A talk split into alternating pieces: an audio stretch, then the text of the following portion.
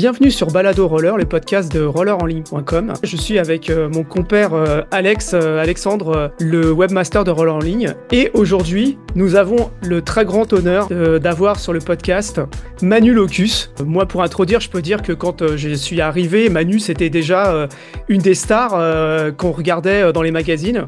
Donc ça avait un, un très grand plaisir qu'on l'accueille sur le podcast, surtout qu'en plus, c'est lui qui nous a contactés pour nous dire qu'il aimait bien ce qu'on faisait. Bonjour Manu. C'est gentil, merci. Eh ben écoute, euh, première question, euh, on voudrait bien que tu commences par te présenter, s'il te plaît. Je me présente donc Emmanuel Locus. Euh, je pense que j'ai été, je suis redevenu passionné de roller. J'ai fait une, une petite rêve pendant une dizaine d'années.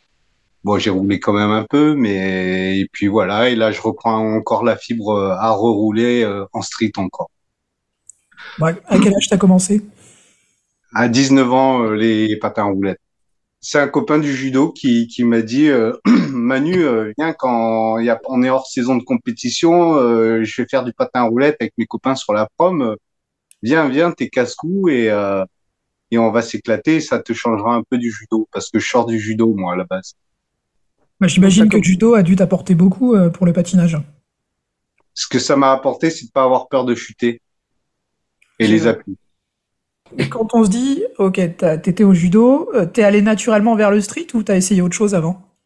Non, alors euh, en quad, euh, ils trafiquaient. je pense qu'ils vous l'ont tous dit, les, anciens quadeurs aussi, et qui qui streetaient un peu. Si le si le mot street était déjà là, ils mettaient, on mettait des plaques, des, des, des U en fer qu'on trafiquait en volant des trucs sur les abribus et pour grinder.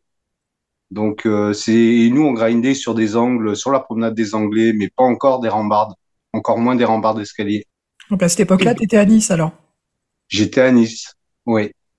Donc à cette époque-là, on est en on est en quelle année? 19, on devait être en 92. 92. Alors qu'est-ce que tu avais comme euh, qu'est-ce que avais comme matos en quad à, à cette époque-là? Tu l'avais fait Ah, t'as des fibrelettes Ouais, monter sur des euh, Reebok Pump pour ah, le maintien du coup de pied. D'accord. Et donc tu faisais du street avec ça. Donc tu avais ta, avais ta Fiberlight, tu avais euh, l'espèce de barre de renfort et dessus tu mettais euh, de la plaque. Exactement, mais c'était pas du street. On faisait surtout du tremplin et enfin la, la, meilleure école pour, pour je pense pour pour moi ça a été le tremplin et les les éperviers et les et, le hockey avec une canette écrasée, je pense que vous l'avez tous fait aussi. Ouais. Euh, et puis voilà, quoi. Et alors, 92, il y avait déjà, il y avait, il y avait pas, il y avait pas encore de club de roller à Nice? Euh, non, c'était des clubs de, de course essentiellement. D'accord. Mais en, roller acrobatique, non. Donc, tu as commencé par du quad. Tu faisais euh, du tremplin. Je suppose que tu faisais aussi beaucoup de rouler dans la ville, Peut-être, euh, je sais pas, de la descente aussi Qu'est-ce que tu faisais de, un peu de la descente, du catch, euh, des courses dans les centres commerciaux. Euh, enfin voilà, tout, tout, ce que vous, à Paris, vous faisiez aussi, je pense. et puis c'était importé de Paris certains jeux, parce qu'il y a des Parisiens qui venaient en vacances et, et qui nous qui nous apportaient ou faisaient partager les jeux que, que vous faisiez à Paris. On trouvait qui dans la scène niçoise à l'époque? Alors pour moi, mes mes mes, euh, mes mentors, c'est euh, Jean-Philippe Petit. Euh, enfin, c'est c'est des noms qui vous parlent pas, c'est ceux qui m'ont appris à rouler. Mais après, il y a Alex Collin qui est venu et il va réapparaître le nom plus tard dans vos questions. Tu, tu, fais du quoi? Tu commences en 92, donc là en fait tu commences finalement pas très longtemps avant l'arrivée du avant l'arrivée du Nine en fait, qui arrive quoi? 93, 94, un truc comme ça? Exactement. Alors la petite histoire, moi, c'est qu'un peu avant, peut-être quelques mois avant, il y a un copain euh, de roller qui vient des États-Unis, qui arrive avec des rollers en ligne. Donc tout le monde trouve ça bizarre, vous avez eu le même sentiment. Et là, j'ai dit, il m'a fait essayer parce que je me débrouillais déjà bien en quad. J'étais assez foufou et, euh, là, ça a été une révélation. Mais vraiment, parce qu'en fait, en quad, euh, je pouvais pas euh, grinder parce que moi, je chose du 38, du 39. Et moi, mes roues, elles étaient tellement rapprochées que bah, finalement, les angles, euh, sur les angles, quand je grindais, ça touchait les, les roues. Donc, euh, j'étais frustré. Et en roller en ligne, bah, on pouvait enlever une roue. Donc c'est de là où j'ai eu le déclic, mais vraiment le coup de foudre. Donc là, c'est les premières paires de rollerblades, quoi. Qu'on m'a prêté, oui. Et après, Alex Collin, qui est une référence alors pour Toto Gali, Vince Isaac et des anciens en quad, il faisait de la rampe. Et Alex Collin, il avait vraiment son style à lui. Et moi, j'en entendais parler comme étant une légende. Déjà. Il, était connu en ayant fait le Titus euh, Sketch Show en Allemagne. Et, euh, et ben, René Holgren aussi était en quad. Et c'est une génération euh, des années 80, on peut parler. Donc moi, euh, Alex Collin, bah, il, il, est venu un jour, il m'a dit, Manu, tu as l'air de te débrouiller je suis en train de faire une promotion pour euh, une marque qui s'appelle Rollerblade. Est-ce que ça t'intéresse? Et là, j'ai dit feu. Et tu avais combien d'années de patin à ce moment-là? Deux ans? Avoir un et demi, deux ans, pas plus. Donc là, ça a été un peu le coup de foudre tout de suite euh, de faire du street et de la et de la rampe avec les patins en ligne? Alors de, la rampe, j'en ai pas fait de suite. Hein. J'en faisais, je, je, crois que j'ai dû en faire un tout petit peu en quad. Mais le roller en ligne a débloqué beaucoup, beaucoup de choses pour moi parce que, parce que je suis petit, que j'ai pas de cuisses et que j'allais plus vite. Et, et Alex Collin, il faisait de la rampe donc, euh, et du skatepark. À Nice, à cette époque, on n'avait pas, pratiquement pas de skatepark où il fallait qu'on bouge à, à 20 km de là, aux alentours. Et puis, puis voilà quoi. ça a commencé à tout, tout a commencé à se débloquer. Et, euh, et un jour, euh, il y a eu les tournées rollerblade. Les premières tournées rollerblade, c'était, euh, je ne sais pas si vous vous avez connu, c'était pour euh, du hockey. Donc, ils faisaient la promotion du roller avec le hockey.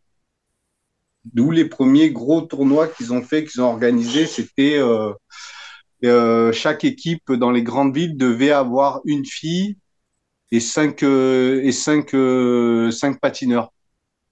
Et à la fin, Rollerblade faisait un gros tournoi. Il y avait un peu le même système aux États-Unis, effectivement, où les tournées rollerblade ont pas mal démarré avec les, le hockey, étant donné que les frères Olson étaient des hockeyeurs à la base. Donc finalement, c'était assez logique. Pour la France, ça devait être à peu près en 95, non, dans ces eaux-là? Ouais, j'allais te demander quelle année c'était. Peut-être. Après, j'en ai pas trop souvenir parce que parce que moi, je l'ai vécu. Euh, j'ai dévoré en fait cette, ces périodes. Le, le temps euh, défilé en fait. Est-ce que tu peux expliquer aux gens qui, euh, comme nous, n'ont pas vécu cette période, Qu'est-ce que ça voulait dire faire du street au tout début, dans les tout débuts des années 90, quand, quand, quand, quand c'est arrivé? Moi, j'ai commencé à streeter en 96, donc un petit peu après, après toi. Mais qu'est-ce que c'était euh, Qu'est-ce que ça voulait dire au départ? C'était euh, euh parce que c'était quand même un peu roots. Qui un peu qui avait à l'époque Avec qui tu roulais Qui tu rencontrais Voilà quoi. Bah, le roller en ligne, on était. moi, j'étais tout seul à Nice.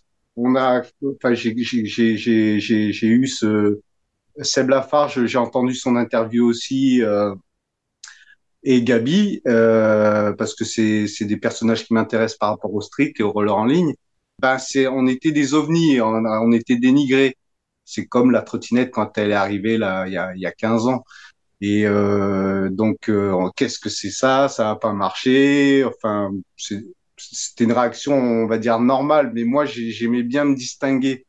Et, et, comme ça a été une révélation au niveau de mon patinage, euh, oui, j'y suis resté, j'étais tout seul. Et euh, c'était pour moi, je copiais un peu ça comme le surf, c'était rechercher des spots, euh, même si c'était que des sauts, des tac-tac, où, le soul grind arrivait à peine.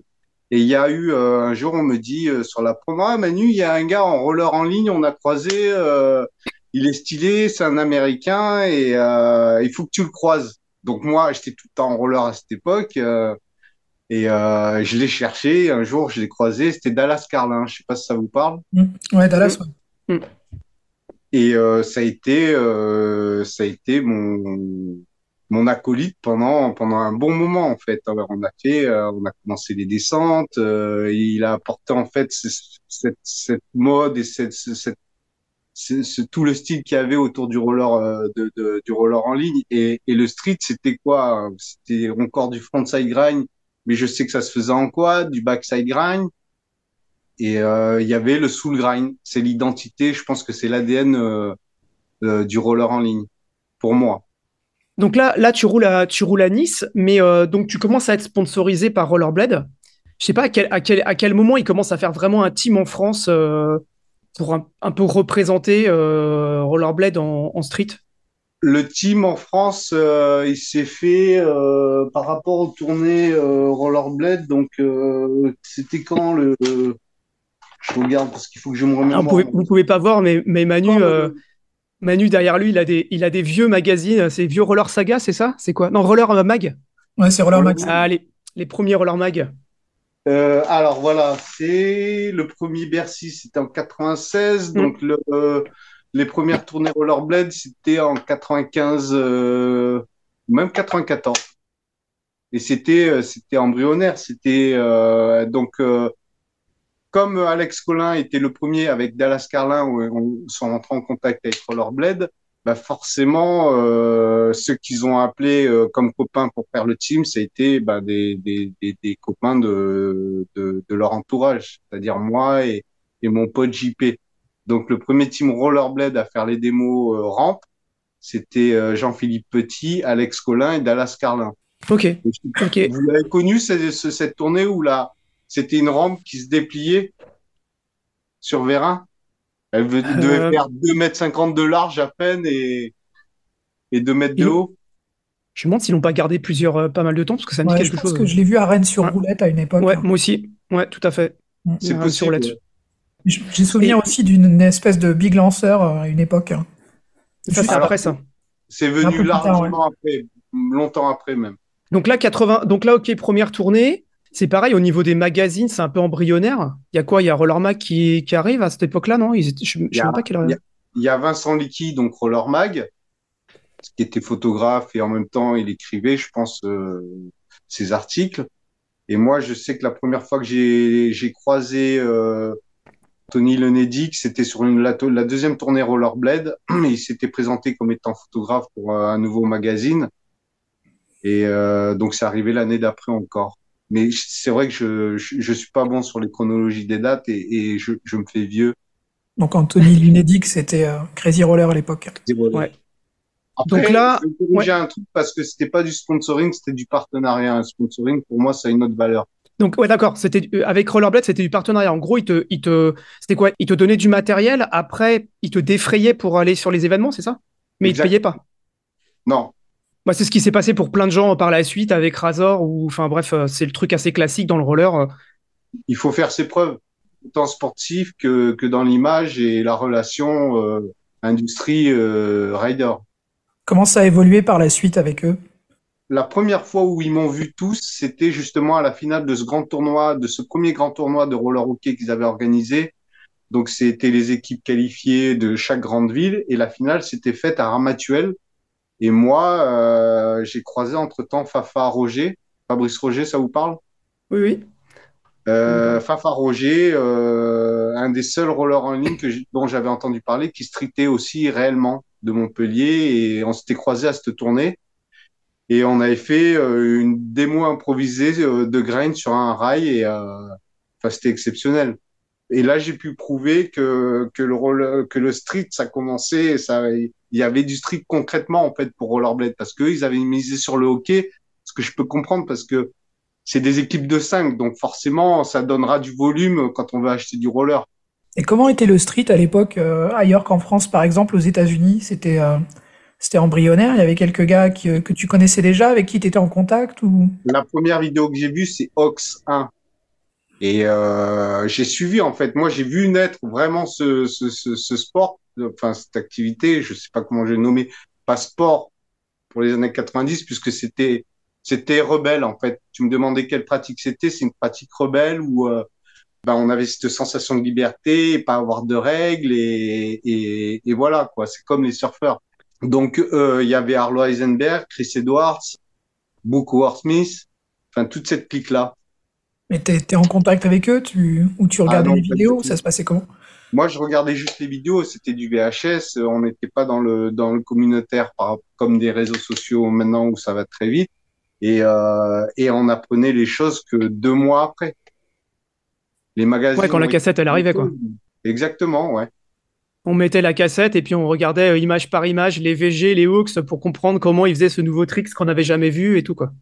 Voilà, ou des librairies. Ça commence à se démocratiser un peu à un moment. Et donc là, le team, il a commencé à grossir un peu. Les deux, trois premières années, moi, Alex Collin, Dallas Carlin, euh, Jean-Philippe Petit a fait une tournée. Euh, lui, il travaillait, donc il, en est sorti. Après, Fafa Roger s'est greffé parce que la première tournée, il est venu nous dire bonjour. Il a participé à une démo euh, d'une date à Palavas. Donc la deuxième année, ça a été Fabrice Roger, Dallas, Alex et moi. La troisième année, euh, Fafa arrête. Euh, Alex arrête aussi. Euh, on a eu donc, il y avait moi, vous allez rigoler, il y avait Magic, je sais plus son prénom, avec Gustavo et, et Bart Zamoski. Ça vous parle? Ouais, ouais. J'ai devant moi un Crazy Roller de 97 où justement il y a un petit article qui dit que Bart Zamoski a fini la tournée avec Fafa, Manu, Dallas et Alex. Et de temps en temps, sur une ou deux dates, il y a Chris, il y a Taïd qui est venu nous rejoindre. Ah bah justement, je voulais te poser la question de ce Taïg aussi, c'est un peu un des autres pionniers euh, de l'époque, savoir un peu euh, est-ce que tu avais roulé avec lui euh... ben, par, la, par, la, par la, force des choses, parce qu'il était chez Rollerblade, euh, il est arrivé chez Rollerblade après moi, après Bercy, et du coup, lui, il, est, il a vite progressé parce qu'il avait une vision, il avait sa vision de la compétition et du roller où c'était, il voulait en vivre et c'était un compétiteur et ça, il a, je pense qu'il a, il a bien fait le taf, il a fait tout ce qu'il fallait pour euh, vraiment lui réellement gagner sa vie dans le roller. Et, euh, et moi, j'ai, à mon souvenir sûr, j'ai fait une démo avec lui euh, au siège euh, Rollerblade Europe. Comment tu vivais toi à l'époque?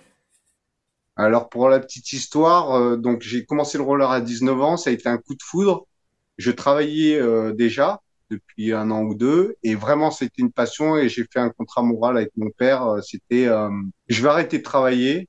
Est-ce que tu peux m'aider à, à, payer le loyer pendant un an? Le reste, je me débrouille. Et euh, ça a commencé. Donc, je faisais les démos où je gagnais des prize money parce qu'au début, c'était facile de, de, quand on était champion de son quartier, après, on allait se déplacer dans certaines villes et après, on rencontrait d'autres champions de son quartier. Et moi, j'avais pris de l'avance en roller en ligne. Donc j'arrivais à gagner des, des, des, des compètes et, euh, et c'était, euh, il n'y avait pas de prize money, je crois encore. Euh.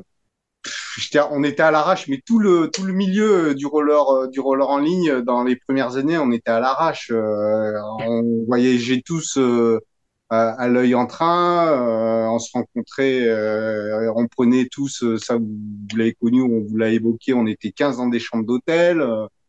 Enfin voilà. C'était vraiment, vraiment euh, une aventure passionnante. En préparant le, en l'émission, là, j'ai, j'ai rappelé un, un, copain qui t'a aussi bien connu, euh, qui était Luc Bourdin, et qui me racontait une anecdote que j'avais oubliée, qui était qu'en 95, je crois, au Trocadéro, euh, il y avait un compète de saut, et donc tout le monde était fédéré. Donc à l'époque, tu n'avais pas le droit de faire de figure tête en bas. Et toi, comme tu n'étais pas à la fédé, tu es arrivé, tu as fait un misty, et en gros, tu pas emmerdé tout le monde. Et il me rappelait ce, ce, détail je me rappelais plus parce que moi j'étais que spectateur en 95, mais ça m'a fait bien marrer quand même. bah en fait, ce qu'il y a, c'est que Rollerblade m'avait euh, sollicité donc pour faire euh, une démo. Je crois qu'il y avait, euh, il y a, je devais faire des un article ou des images pour Rollerblade, et ça s'est fait en même temps que le, la, une une compète fédérale ou une finale, je sais pas, de la Coupe de France de roller acrobatique. Et j'étais, je crois, le seul en roller en ligne. Ce jour-là, j'ai rencontré Roy oui, Collet, oui. Ouais, Collet, parce que je crois qu'il était chez Rollerblade au départ où il avait un partenariat aussi. Et, euh, et du coup, moi, je, je faisais euh, déjà le Misty et, et sans casque. Et euh, De Baker est venu me voir. Il m'a dit Manu, il y a, y a, un souci là. Euh, T'as pas le droit de faire ça. Je pense que c'est un peu de l'impertinence que tu es en train de faire. Mais moi, contractuellement, déjà, il fallait que je remplisse. Euh, enfin, j'étais venu là pour faire de la démo et représenter Rollerblade. Et c'était c'était du underground. Donc euh, le Misty, ça faisait partie du, de ce truc-là, du roller en ligne. Je sais pas si tu te rends compte à quel point, à l'époque, tu étais une star. Parce que moi, quand j'ai commencé en 96, Manu Locus, c'était euh, genre. T'étais le mec dans les, dans les magazines et tout. Enfin, c'était vraiment. Euh, euh on on t'avait jamais vu, mais on te connaissait tous, quoi. Moi, je pense que j'ai eu la chance, je suis tombé au bon moment, au bon endroit. Après, c'est vrai que je me suis je me suis donné les moyens d'être partout, de faire toutes les compètes ou d'être présent. Rollerblade euh, m'ont fait confiance assez vite et du coup ils m'ont envoyé partout. Donc euh, effectivement, j'étais visible, j'étais visible par tout le monde. Et après les magazines, ben forcément, quand ils voulaient véhiculer dans le roller en ligne, comme j'étais là dès le départ, effectivement, ils me sollicitaient. Mais après, le, ça a explosé hein, le roller en ligne. Hein. Mais comment tu faisais, toi, pour euh, réussir à avoir cette visibilité-là, ce contact avec les, les médias? C'est quelque chose qui se faisait naturellement ou tu allais vers eux? Ça se passait comment? Non, c'est eux qui venaient vers moi parce que je suis timide. Et euh, effectivement, il y avait le Manulocus, le nom qui circulait, et, ils venaient me voir. Mais euh, et puis bon, il y a Rollerblade aussi qui faisait le taf au niveau de la communication, puisque moi, il m'appelait pour faire par exemple une démo ou représenter Rollerblade à la Coupe de France. Et le roller en ligne, il n'y avait pas encore grand monde. Donc forcément, euh, je, je, me détachais de tout ça déjà. Tu as fait d'autres disciplines en parallèle un petit peu? Parce que tout à l'heure, on parlait du hockey. Euh, tu t'es retrouvé dans des démos de hockey? Non, j'ai joué avec les copains. Après, c'était du, du, street hockey, comme on appelait ça. C'est sans protect à l'arrache. C'est un peu le rudeball euh, dans, comme dans Cobra. Et euh, après, bah, j'ai j'ai fait des descentes. Euh, j'ai fait du slalom pour rigoler. Mais je pense que tout, toutes ces disciplines m'ont apporté. Et puis quand le roller, c'est le plaisir de faire un peu de tout, je pense. Après, le street, c'est passé au-dessus, mais euh, parce que c'est ce que je recherchais, moi. À l'époque, tu dis donc que, que tu as commencé à voyager un peu partout. Donc, parce que le, street a, commencé à prendre de, a commencé à prendre l'ampleur, il y avait de plus en plus de gens qui en faisaient, plus en plus de compètes.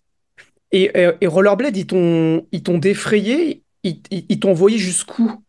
T'ont envoyé en Europe, ils t'ont envoyé en dehors de, l'Europe, ils t'ont... comment ça s'est passé en fait? Est-ce que c'était progressif ou pas? La première année, c'était, euh, c'était moi qui me déplaçais à l'arrache parce que il fallait que il, déjà, c'était pour me déplacer et voir d'autres personnes en roller en ligne, puisque puisqu'on était, euh, si on devait, je pense que les six premiers mois, si on devait être 20 streeters, streeters en France, c'était déjà pas mal. Donc pour rencontrer d'autres rollers, il fallait, euh, il fallait que je bouge moi, euh, et je prenais le train, et je payais la moitié du trajet. Je suis allé en Allemagne, je suis allé, je suis allé en Suisse comme ça, je suis allé en Belgique, en Italie j'étais aussi célèbre pour eux, les Italiens, parce que Nice, c'est à côté de l'Italie, donc c'était facile de bouger en Italie. Donc euh, là, c'est moi qui bougeais. Et après, j'ai fait mes preuves, j'ai apporté des résultats à Rollerblade. J'ai confirmé en fait la confiance que Rollerblade me donnait en, en faisant un partenariat avec les rollers. Et après, euh, dès qu'ils ont mis en place les tournées, ben, ils sont ils, sont dirigés vers moi euh, parce que je pense que c'était correct. Est-ce qu'il y a un moment où ils t'ont salarié un petit peu ou euh, au moins euh, vraiment sponsorisé ou est-ce que tu es toujours resté dans cette logique de partenariat? Non, non, non. Après, euh, j'ai été salarié. Je pense que dans le, le Team France, on est la seule marque. Après, peut-être que je sais pas tout parce que j'ai pas fait attention autour de moi sur les autres marques, mais je pense que le Team France, on doit être le seul team de roller à avoir été salarié. Je pense. Hein. Après, les autres, je connais pas. Franck Rodulfo a dû l'être avec Rossès est-ce que la marque euh, t'a fait participer au développement de patins ou t'a fait tester des produits concurrents pour donner des avis? Non, parce que je j'ai même pas euh, je les ai pas sollicités pour ça en fait. Je voulais juste rouler. Dans ma tête, moi, je voulais vraiment, j'étais payé pour euh, faire du patin roulette, ça me suffisait. Et encore, je, pense que j'avais le minimum. Et il y a d'autres qui étaient plus ambitieux ou qui avaient envie de participer plus et, ils sont allés chercher ça. Moi, à la rigueur, j'étais naïf, tout simplement. Et, euh, je, reviens sur les, euh, sur les déplacements. Il y a un moment où, où tu as pu te déplacer en dehors d'Europe ou rencontrer, par exemple, euh, les, les Américains du team international Rollerblade? Non, non, parce que moi, j'étais que chez Rollerblade France. J'ai fait, j'ai participé à des, à des camps avec Rollerblade Europe. Après, euh, peut-être que j'étais pas assez bon, ou je communiquais pas assez, ou, euh, ou j'allais pas assez voir les grands comptes de chez Rollerblade parce que parce que ce que j'avais me suffisait déjà. J'étais déjà heureux. Et à 20 ans ou 22 ans, euh, faire que du patin roulette, c'est énorme. Surtout à ce moment-là. Tu te préoccupes pas trop de l'avenir. À ce moment-là, tu étais plus dans une logique de vivre le moment présent. Exactement. comment ça s'est passé euh, pour toi cette cette transition, euh, comment t'es passé après du, roller à, la vie professionnelle? Comment t'as senti déjà le, milieu euh, décliner Non, un jour, Rollerblade m'a appelé, ils m'ont dit, euh, Manu, on n'a plus d'argent, on, peut te payer que tant. je vais dire peut-être une bêtise, euh, 1000, 1000 francs, je crois. Et j'ai dit non, c'est bon, laissez tomber, euh, gardez vos 1000 francs et faites de la dotation à des jeunes qui en ont plus, qui en auront besoin. Euh, moi, je, en gros, j'ai eu ce que j'avais voulu. J'ai vécu ce que j'avais voulu, vraiment. Donc, euh, entre-temps, ça déclinait un peu, mais il y a Roller Station, euh, ça vous parle, je pense. Ouais, Euh, il y a un gars de, roller, de, de Nice qui voulait ouvrir euh, la franchise Roller Station à Nice.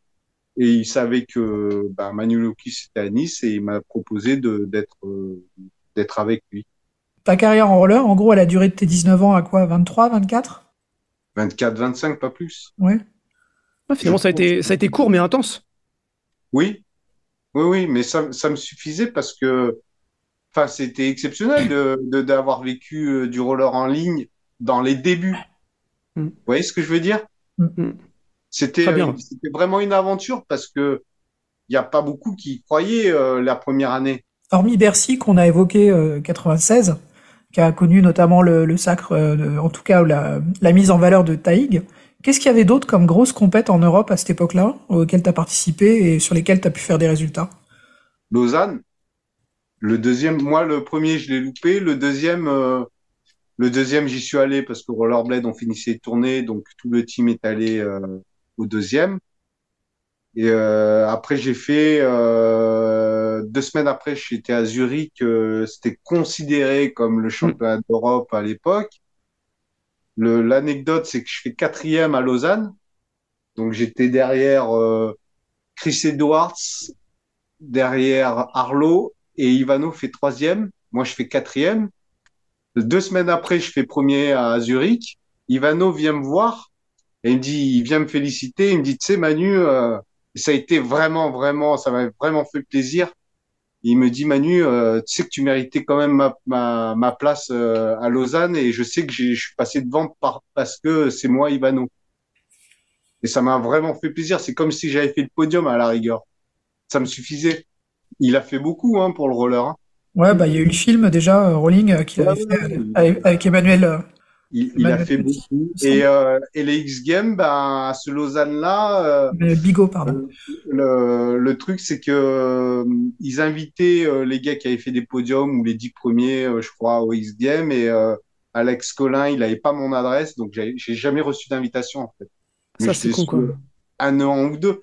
Enfin, c'est- c'est pas grave. Hmm. C'est le destin. Euh, moi, j'avais- j'étais en train de vivre ce que, ce que, un rêve. Donc Lausanne, euh, les X Games, c'était, on savait pas ce que ça allait être en fait. C'était, euh, je loupais que la première invitation des X Games. Si on me l'avait dit trois ans plus tard, j'aurais dit, eh merde, ça fait chier, j'aurais aimé y être.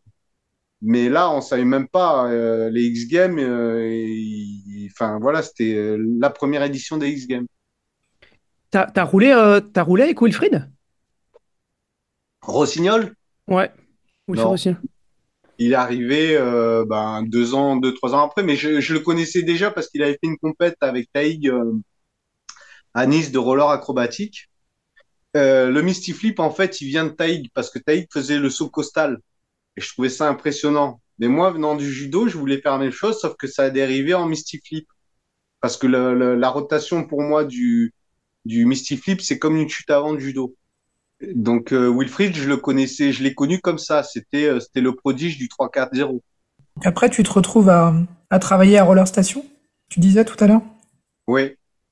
Et euh, je me suis rendu compte que en une semaine, je donnais des roues parce que Rollerblade, en fait, j'étais chez Kryptonix, Templar. J'étais chez Kryptonix et Rollerblade.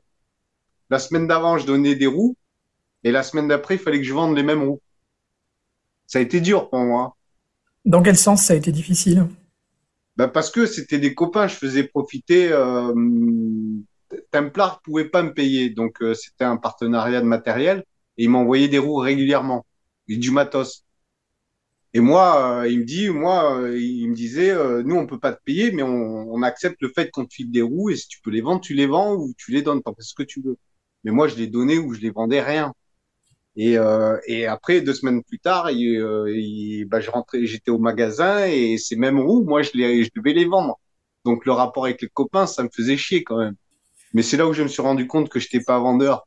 Tu as passé combien de temps là-bas? Au magasin, un an ou deux, pas plus, ça s'est mal terminé. Est-ce que le fait de travailler au magasin, t'as pas, euh, comment dire, est-ce que ton regard sur l'industrie du roller a changé? Ça t'a pas dégoûté particulièrement de faire du roller ou ce genre de trucs Parce j'ai des copains qui ont bossé dans des magasins et après, en gros, ils disaient genre, écoute, moi des rollers, j'en vois toute la journée, genre, j'ai plus envie d'en faire à côté, quoi. Non, ça va. Après, euh, je roulais un peu moins, c'est sûr, mais après, euh, après, oui, il y a Fila qui est arrivé, donc c'était intéressant de voir les nouveaux produits.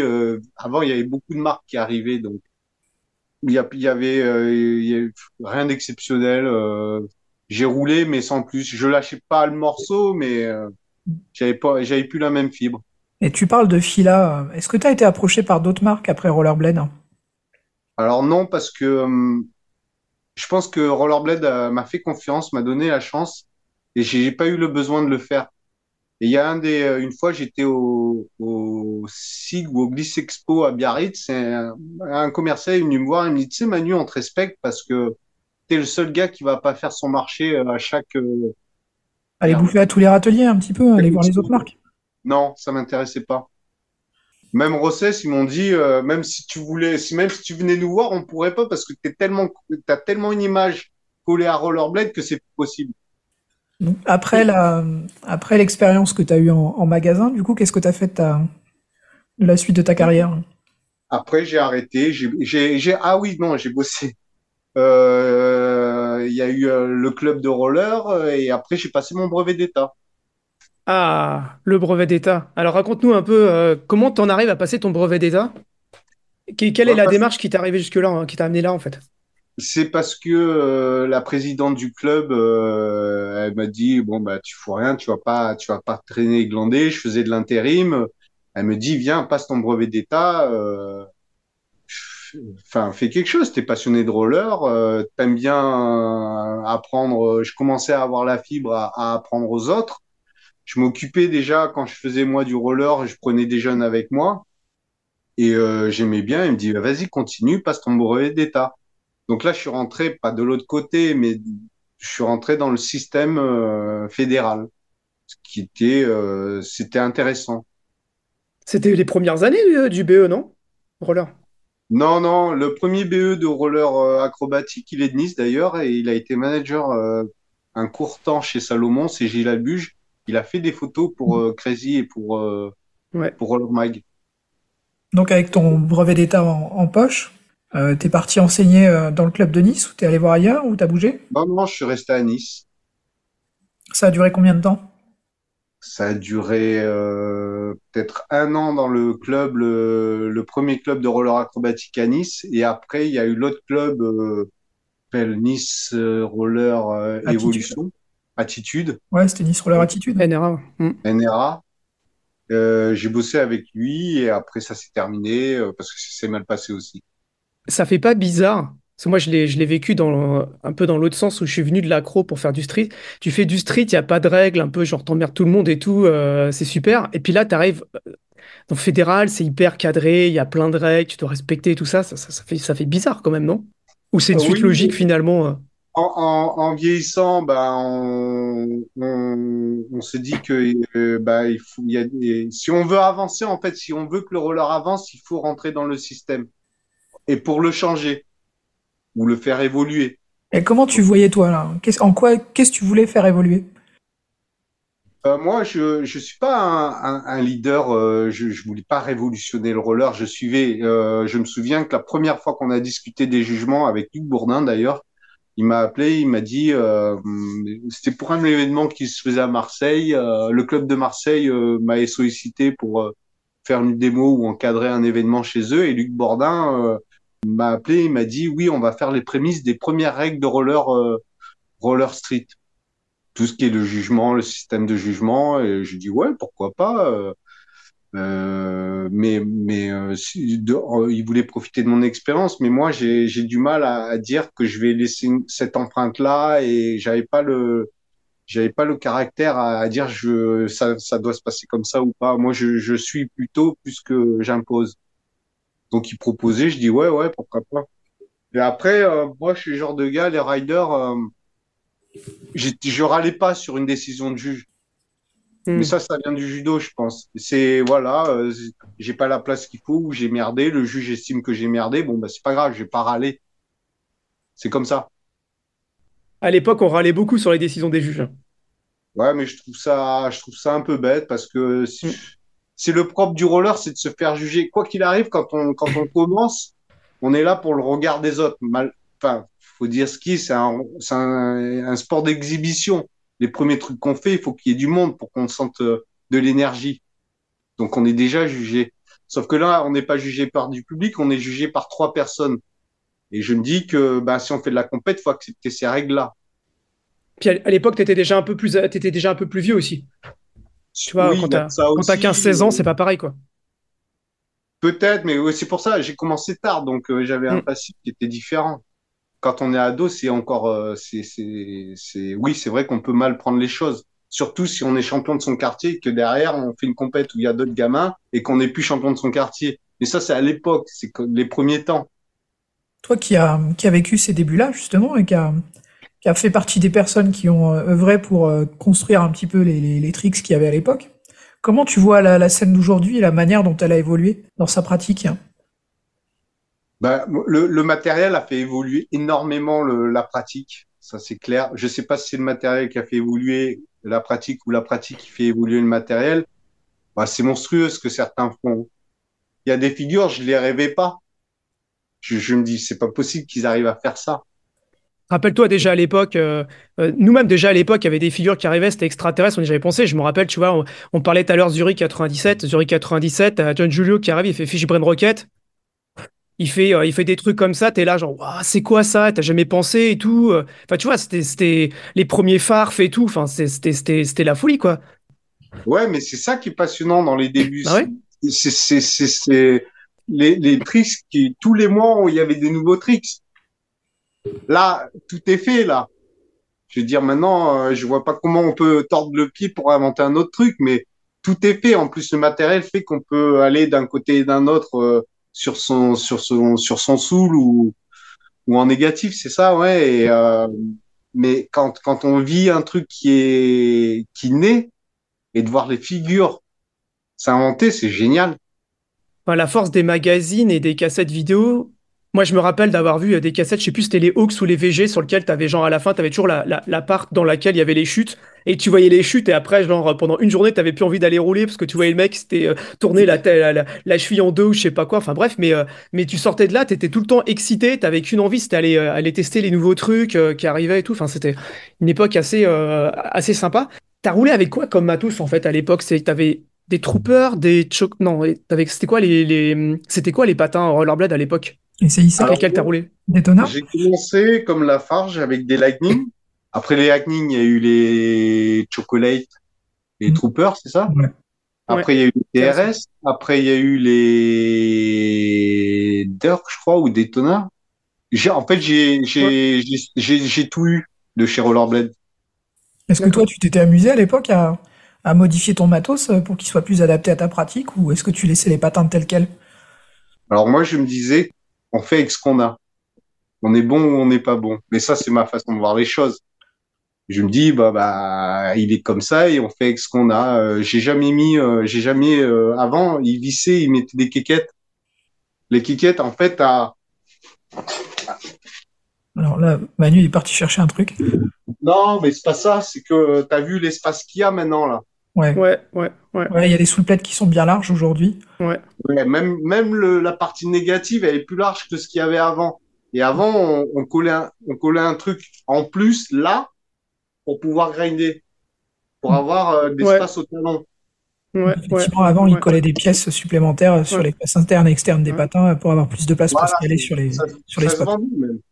Euh, non, non, moi je faisais avec ce qu'il y avait, euh, je faisais avec ce qu'on me donnait, j'étais pas, j'étais pas chiant et je me dis on est bon, on n'est pas bon et puis voilà.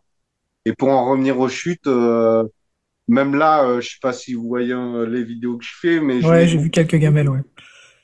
parce que je me dis que ça fait partie du roller. Ouais, clairement.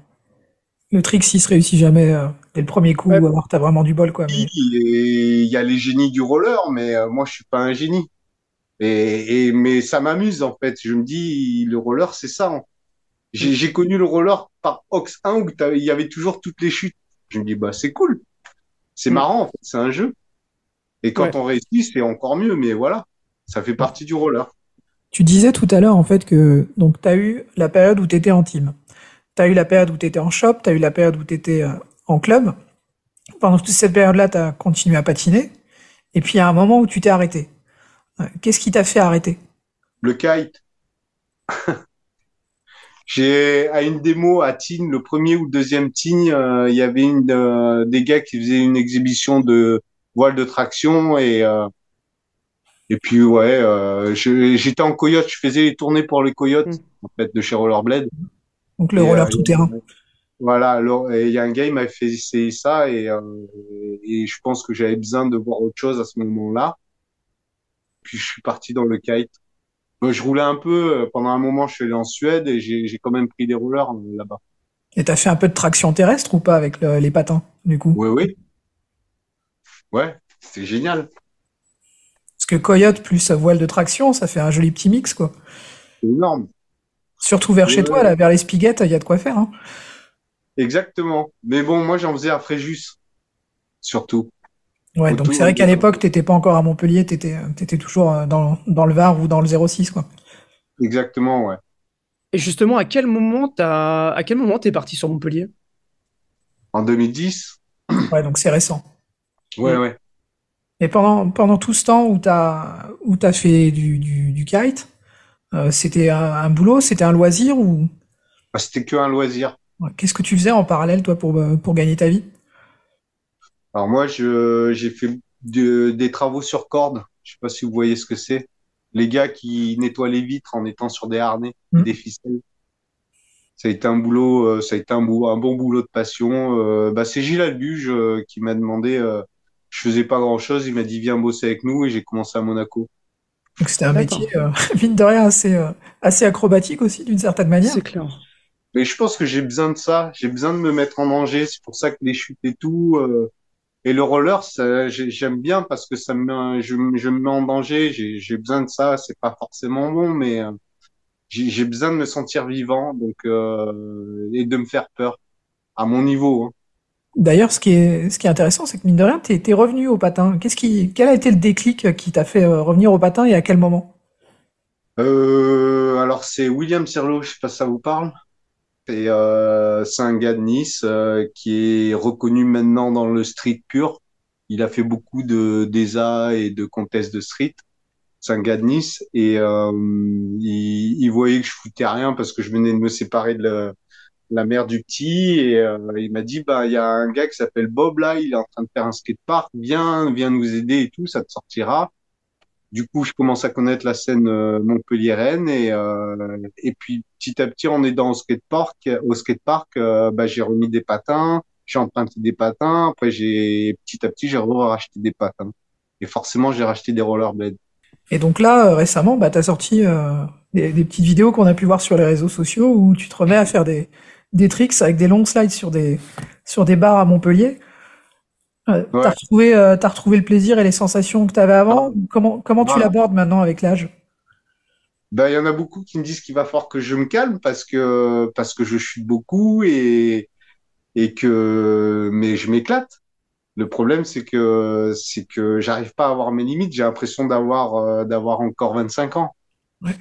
Moi j'ai arrêté à 26 le street hein, perso ce que je vous, en fait, je, je c'est vraiment, je me suis rendu compte que c'est vraiment une passion et je veux vraiment que les gars, comme les anciens là, ils se disent, euh, faut pas que ce soit une passion d'ado ou c'est pas parce qu'ils ont gagné de l'argent avec que ça ils doivent passer à autre chose et que euh, si on fait attention à soi, à 50 ans, là, je, le but du jeu, moi, c'est encore de rouler euh, en street comme je peux, le, le plus fort que je puisse jusqu'à mes 50 ans.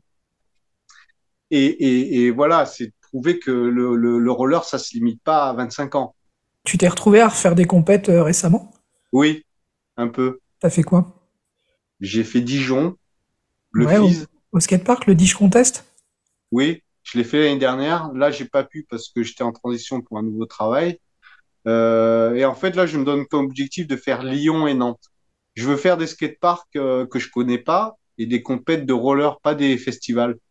Et, euh, c'est vraiment roller, roller. Et quand tu fais des compètes comme ça, est-ce qu'il y a des gens qui, euh, qui savent qui est Manu Locus? Je veux dire, des jeunes? Non.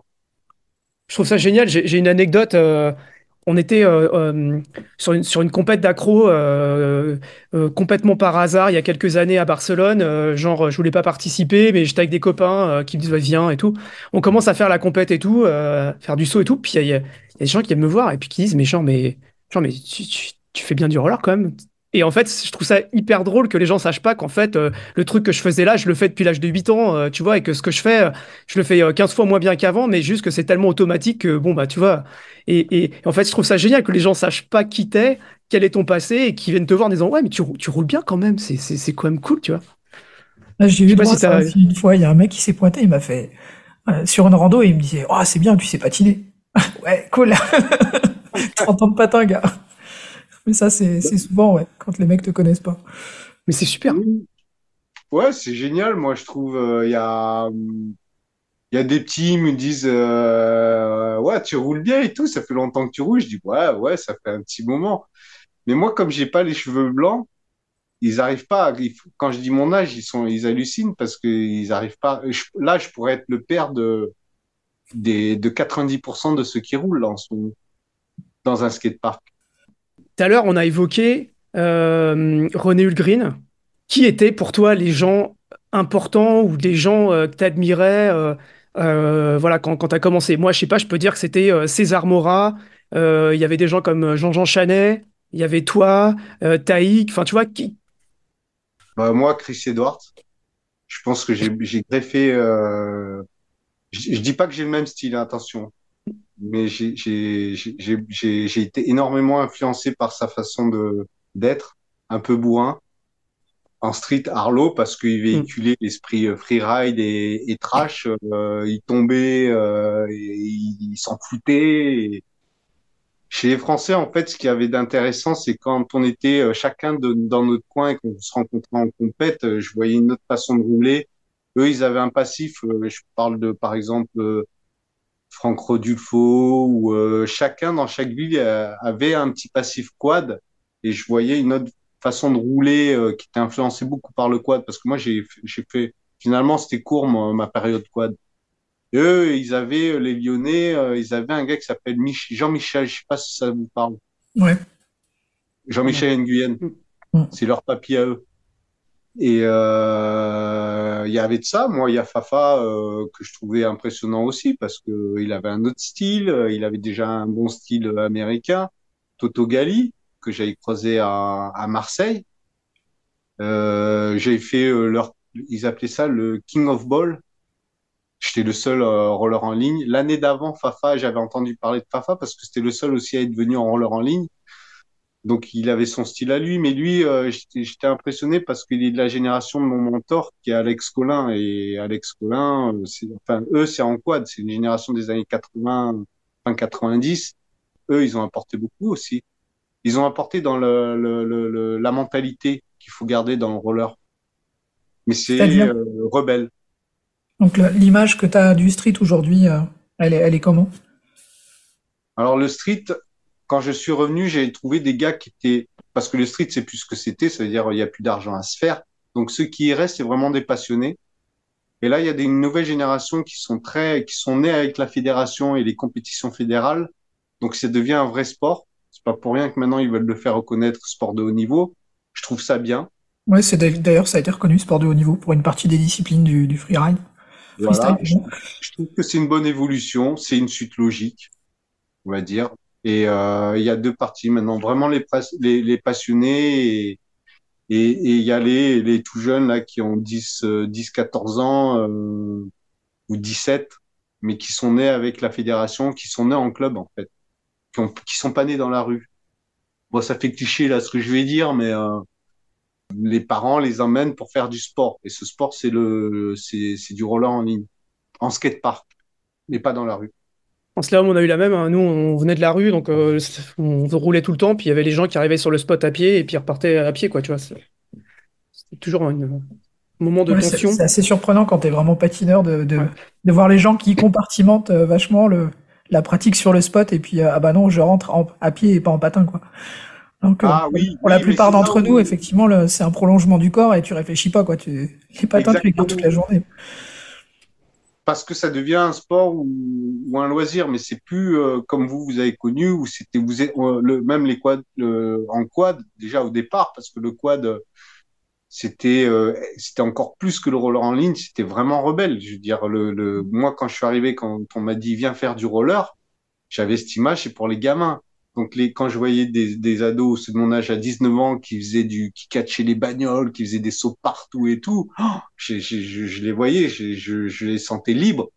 Paris, tout ça, euh, je pense quand ils faisaient leur euh, leur euh, session nocturne, ils avaient une sensation de liberté énorme. Donc oui, c'était vraiment une façon de vivre. J'ai vu la vidéo, je ne sais pas si c'est vous l'instigateur ou pas, mais de Rachid Kurnaz. Non, non, qui fait, qui fait un rider. Ah, les Kiffin Riders. Kiffin Riders, ouais.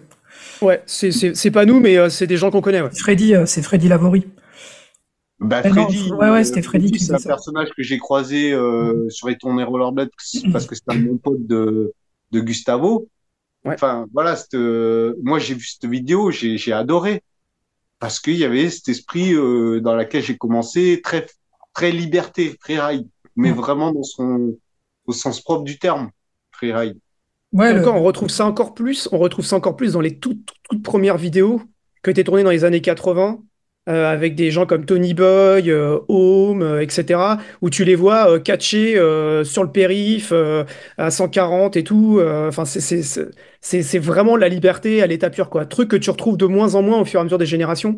Mais, mais c'est vraiment, c'était, je pense que eux, c'était le plus, les plus libres de tous, quoi. Il y a liberté et transgression aussi, un petit peu quand même. Bah, la, différence du roller en ligne, c'est que nous, il y avait le seul truc en, le truc en plus, c'était glisser sur des rambardes d'escalier ou hmm. des marches. La seule différence, c'est que nous, euh, on s'appropriait un peu plus, on s'appropriait un, ouais, un peu plus le, le mobilier urbain. Tandis que le, le, les quads et ceux d'avant, c'était vraiment de circuler, c'était un prolongement de leurs pieds et une sensation de liberté. Et rien ne, rien ne nous arrête. Ah, tu as des vidéos de Taïg euh, dans les vidéos des années euh, fin 80, début 80, euh, dans 90, que sur Air Attack, la, la vidéo de René Hulgrin, tu vois Taïg qui fait des rails en quad et tout. Ouais, j'étais fou. Je sais pas si tu te rappelles de Air Attack. J'étais fou quand je l'ai vu faire ça. J'ai dit, putain, l'enculé, il le fait. Il a streeté.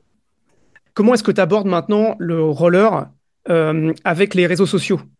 Euh, ce que nous, on n'avait pas du tout à l'époque. Et je crois qu'on en parle à chaque interview, à chaque fois, on demande aux gens un peu, ce que nous, on a connu euh, l'époque où il n'y avait pas de réseaux sociaux. Et donc, bah voilà, c'était le cassette vidéo, les magazines, etc. Comment tu abordes maintenant le, roller avec les réseaux sociaux? Qu'est-ce que ça, t'apporte Ou pas d'ailleurs? Bah, Moi, je suis limité à Facebook déjà.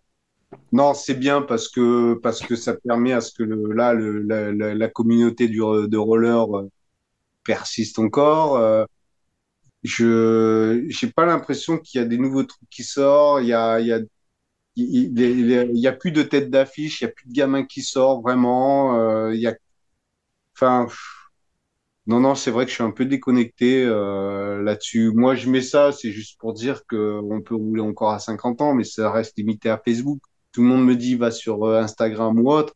Donc je, pour moi c'est pas c'est pas une source d'information ou euh, tu te vois euh, rouler encore longtemps, toi, ou en street, ou est-ce que tu te dis peut-être qu'après le street, si j'ai peur de trop me casser, je vais essayer autre chose? Non, non, là, sauf si je me casse vraiment quelque chose, mais mais tant que je peux faire encore des, des grinds sur un rail, je le ferai. Là, il y a, y a pas longtemps, euh, je suis content, j'ai réussi à faire un grind, que, un rail que personne n'est allé faire. Donc c'est cool.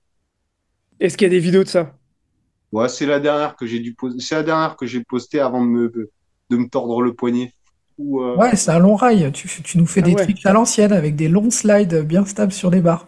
Mais en fait, je fais que trois choses. Je fais que le frontside, le soul et, et peut-être encore autre chose. Mais euh, une fois, j'ai une discussion avec un, un copain de, de, Montpellier. On a eu beaucoup de discussions sur roller. Et j'ai dit, euh, tu penses qu'il vaut mieux faire euh, un trick sur 1000, 1000 euh, spots, 1000 spots et, ou, ou, un spot et 1000 tricks? Alors moi, je suis plutôt à faire un tricks et faire 1000 spots que rester euh, squatter sur un spot et rester deux heures sur un spot, ça me, ça me fait chier en fait. Le roller, pour moi, c'est rechercher des spots. Après, la compète, c'est encore autre chose, mais euh, maintenant, c'est ça. C'est plus freeride dans ce sens-là. Et avec tes, tes enfants, comment ça se passe le roller? Tu, tu, les inities ou? Non, le mien, déjà, il n'est pas comme moi, il n'est pas téméraire. Et euh, je sais, je, enfin, faut avoir une mentalité particulière, faut, faut être un peu débile pour aimer se faire mal. Que ce soit moi ou d'autres hein, qui sont très bons. Euh, enfin, faut avoir un, un, caractère spécial pour faire du roller et tomber et accepter ça. Et, et mon gamin, c'est pas ça du tout. Et je pense que ça m'embêterait de le voir tomber euh, comme moi je suis tombé. Pourtant, il a assisté à des, des sessions de street où j'étais là et je tombais. Qu'est-ce qu'il t'en dit, lui, quand il te voit? Qu'est-ce qu'il dit? Bah lui, il me voit depuis qu'il est tout petit faire ça, donc il euh, y a rien d'exceptionnel. enfin, c'est pas grave. J'imagine la tête des parents, euh, enfin, qui te verraient faire ça, et la tête des gamins aussi, euh, qui te verraient toi faire ça alors que leurs parents sont dans les canapés. Ouais, lui, il connaît toute ton histoire. Qui? Tu lui racontes, bah, ton, ton, ton, fils, tu lui racontais toute ton, ton, ton histoire Quand il me pose des questions, j'en parle pas forcément. C'est vrai que là, il réalise que, que il me pose des questions de qui, j'étais avant, mais après, euh, j'ai dit, j'ai dit, j'ai dit le minimum, mais j'ai pas besoin de lui raconter tout. c'est quoi, c'est par pudeur ou c'est? Je pense, je pense, ouais. Quand j'ai gagné le Dish Contest, il était fier, hein, mais euh, après, je vais pas plus loin. Si tu avais un mot de la fin, euh, si tu avais quelque chose à dire à, propos du roller ou même autre d'ailleurs, euh, que, tu voulais dire aux gens qui nous écoutent euh, ou aux jeunes, je sais pas, qu'est-ce que ça serait? J'ai repris de la fibre et, je suis content de pouvoir encore faire du roller maintenant et, les sports, ces sports extrêmes urbains. je pense que maintenant on a assez de recul pour pouvoir dire que ça peut pas être une passion et si on fait attention, on peut continuer on peut continuer loin, quoi. Et, j'aimerais que tous ceux qui ont commencé avant euh, ressortent les patins et, prouvent que, enfin, et me montrent euh, qu'ils peuvent encore rouler aussi, parce que les anciens, il y en a certains, je les ai, et ils me disent, Manu, putain, tu, tu, tu t'arrives encore à rouler? Je dis, mais remets les patins, s'il te plaît. Franchement, et les jeunes, euh, bon, les jeunes, ils sont sur une autre mentalité, ils sont sur de, sur de la compétition maintenant. Euh, en tout cas, moi, je parle en street, euh, on n'en voit plus des jeunes, donc c'est bien hein, qu'ils soient dans les skateparks. Mais... J'ai peur que ce soit une activité sportive comme une autre et que au bout de, enfin, à 25 ans, quand ils vont rentrer dans la vie active, et ils feront plus de roller. Je trouve ça vraiment dommage. Bon, t'en as quelques-uns qui garderont toujours la fibre. J'espère. J'espère. Moi, quand j'ai écouté Wilfried Rossignol, j'ai trouvé ça dommage que parce que euh, il y a eu trois, il y a eu trois phénomènes. Euh, il y a eu euh, un phénomène par décennie et Wilfried Rossignol, c'est celui des années 90, fin 90. Celui des années 2000, c'est Alfano. Et là, celui des années 2010-2020, c'est Kudo. Et j'espère que ces gars-là, ils continueront. Appel à Wilfried, si tu nous écoutes, quand tu as, tu, tu peux reprendre euh, tes patins et venir rouler avec euh, Manu. Voilà. Parce qu'ils ont, ils ont un bon bagage. En plus, il y bientôt un nouveau skatepark à Montpellier, donc je pense qu'il y a du monde qui viendra. Ouais, mais ils ont besoin, le, le, milieu du roller a besoin de, a besoin que ces gars-là ressortent. Vraiment. Moi, moi, je ferai rien parce que personne me connaît maintenant. C'est pas grave en soi des, des gars comme euh, comme Alfano, euh, je, je, regardais là, il a posté des, une interview. Il y a une interview avec un Espagnol, je sais plus comment il s'appelle. Il est connu et reconnu, mais les gens savent qui c'est. Donc ces, ces gars-là, ils ont ils ont un devoir, mais ce serait cool qu'ils arrivent à, à, donner une dynamique encore aux jeunes et pour le roller. Tiens, on parlait des, des gars qui continuent à rouler euh, avec l'âge qui avance. Euh, Anto Avella, il est quand même euh, vachement actif encore. Ça t'arrive de le croiser ou pas? On s'appelle. Ça me fait plaisir parce qu'Anthony Avella, j'ai pas été son tuteur, mais il a commencé euh, à donner des cours avec le club avec moi. Donc on s'appelle. Je trouve qu'il fait un super boulot. son boulot lui prend beaucoup de temps. et il est passé plus dans le, côté juge et euh, tout ça. Il veut développer son club, euh, c'est très bien. Après, je je sais pas s'il a encore, il a, il a eu beaucoup plus de titres que moi, il a eu beaucoup plus de reconnaissance, il a fait beaucoup plus de choses que moi. Donc lui, je pense qu'il est un peu essoufflé de tout ça. Ce que je peux comprendre, et ça viendra peut-être plus tard, il a d'autres respons il a des responsabilités là qui, qui fait qu'il peut pas tout faire, mais euh, s'il pouvait, il le ferait, je pense. Et, et je pense que le fait de me voir encore rouler et tomber, il se dit bon bah c'est encore faisable. Si Manu tombe et qu'il se fait pas mal, c'est que c'est faisable. Et c'est ça, en fait, que j'aimerais donner comme, euh, comme exemple maintenant. Il y en a qui m'ont pris comme exemple parce que j'ai commencé le roller et, j'ai donné une dynamique avec Rollerblade. Et là, je veux être encore cet exemple à dire, finalement, on peut avoir 50 ans et en faisant attention, on peut streeter et, continuer notre passion. Bah D'ailleurs, tu parlais de personnes de 50 ans. Il y a Gabi euh, de, de Crazy qui continue à rouler. Hein, avec son mec. vu et ça a été un réel plaisir de la, de de la réentendre. Elle au Pro Bowl. Oui, j'étais dégoûté, j'y suis pas allé cette année, mais euh, j'étais vraiment content de l'entendre et voir des, des, des, images de elle euh, comme, comme quand elle roule. C'est génial. Je trouve ça génial. Il en faut plus. C'est voilà, euh, le skateboard arrive à avoir ses, ses légendes et garder ses légendes et à continuer encore. Putain, merde, le roller, qu'est-ce qu'on fait? Je pense que c'est un bon mot de la fin et je dirais que et je dirais que ça mériterait qu'on réorganise une compète avec, euh, avec tous les anciens et que ça serait à méditer et que peut-être qu'on devrait en reparler euh, à un moment ou un autre parce que euh, parce qu'il y aura des très belles choses qui peuvent en sortir voilà. J'espère. Moi je vais faire Lyon et Nantes. Nantes c'est vraiment l'objectif de la dernière compétition. Mais je pense que Nantes c'est un bon une, bonne un bon skatepark pour ça. Eh ben super. on va on va s'arrêter là. On va déjà te remercier de nous avoir au tout départ encouragé, nous envoyant un mail en disant genre ouais je kiffe trop, c'est trop bien et tout. Ça, nous a fait super plaisir. Et puis euh, te remercier aussi d'avoir pris du temps pour parler un peu de, du roller, même si on voit bien que vous n'avez pas la visio, mais, euh, mais on voit bien qu'il est autant passionné que nous euh, par le sujet. Donc merci beaucoup Manu. Mais euh, faites une interview de, de Toto, Taïg euh, et tous ces anciens parce qu'ils ont beaucoup à dire. Dans les cartons. Le, roller ouais. Ouais, t'inquiète, euh, on a, on a une liste longue comme le bras de gens à interviewer. Chers auditeurs et auditrices, restez à nous suivre parce que vous allez vous risquer d'en entendre des pas mal dans les, dans les mois à venir, à mon avis. En tout cas, merci beaucoup. Vraiment. Eh ben, super.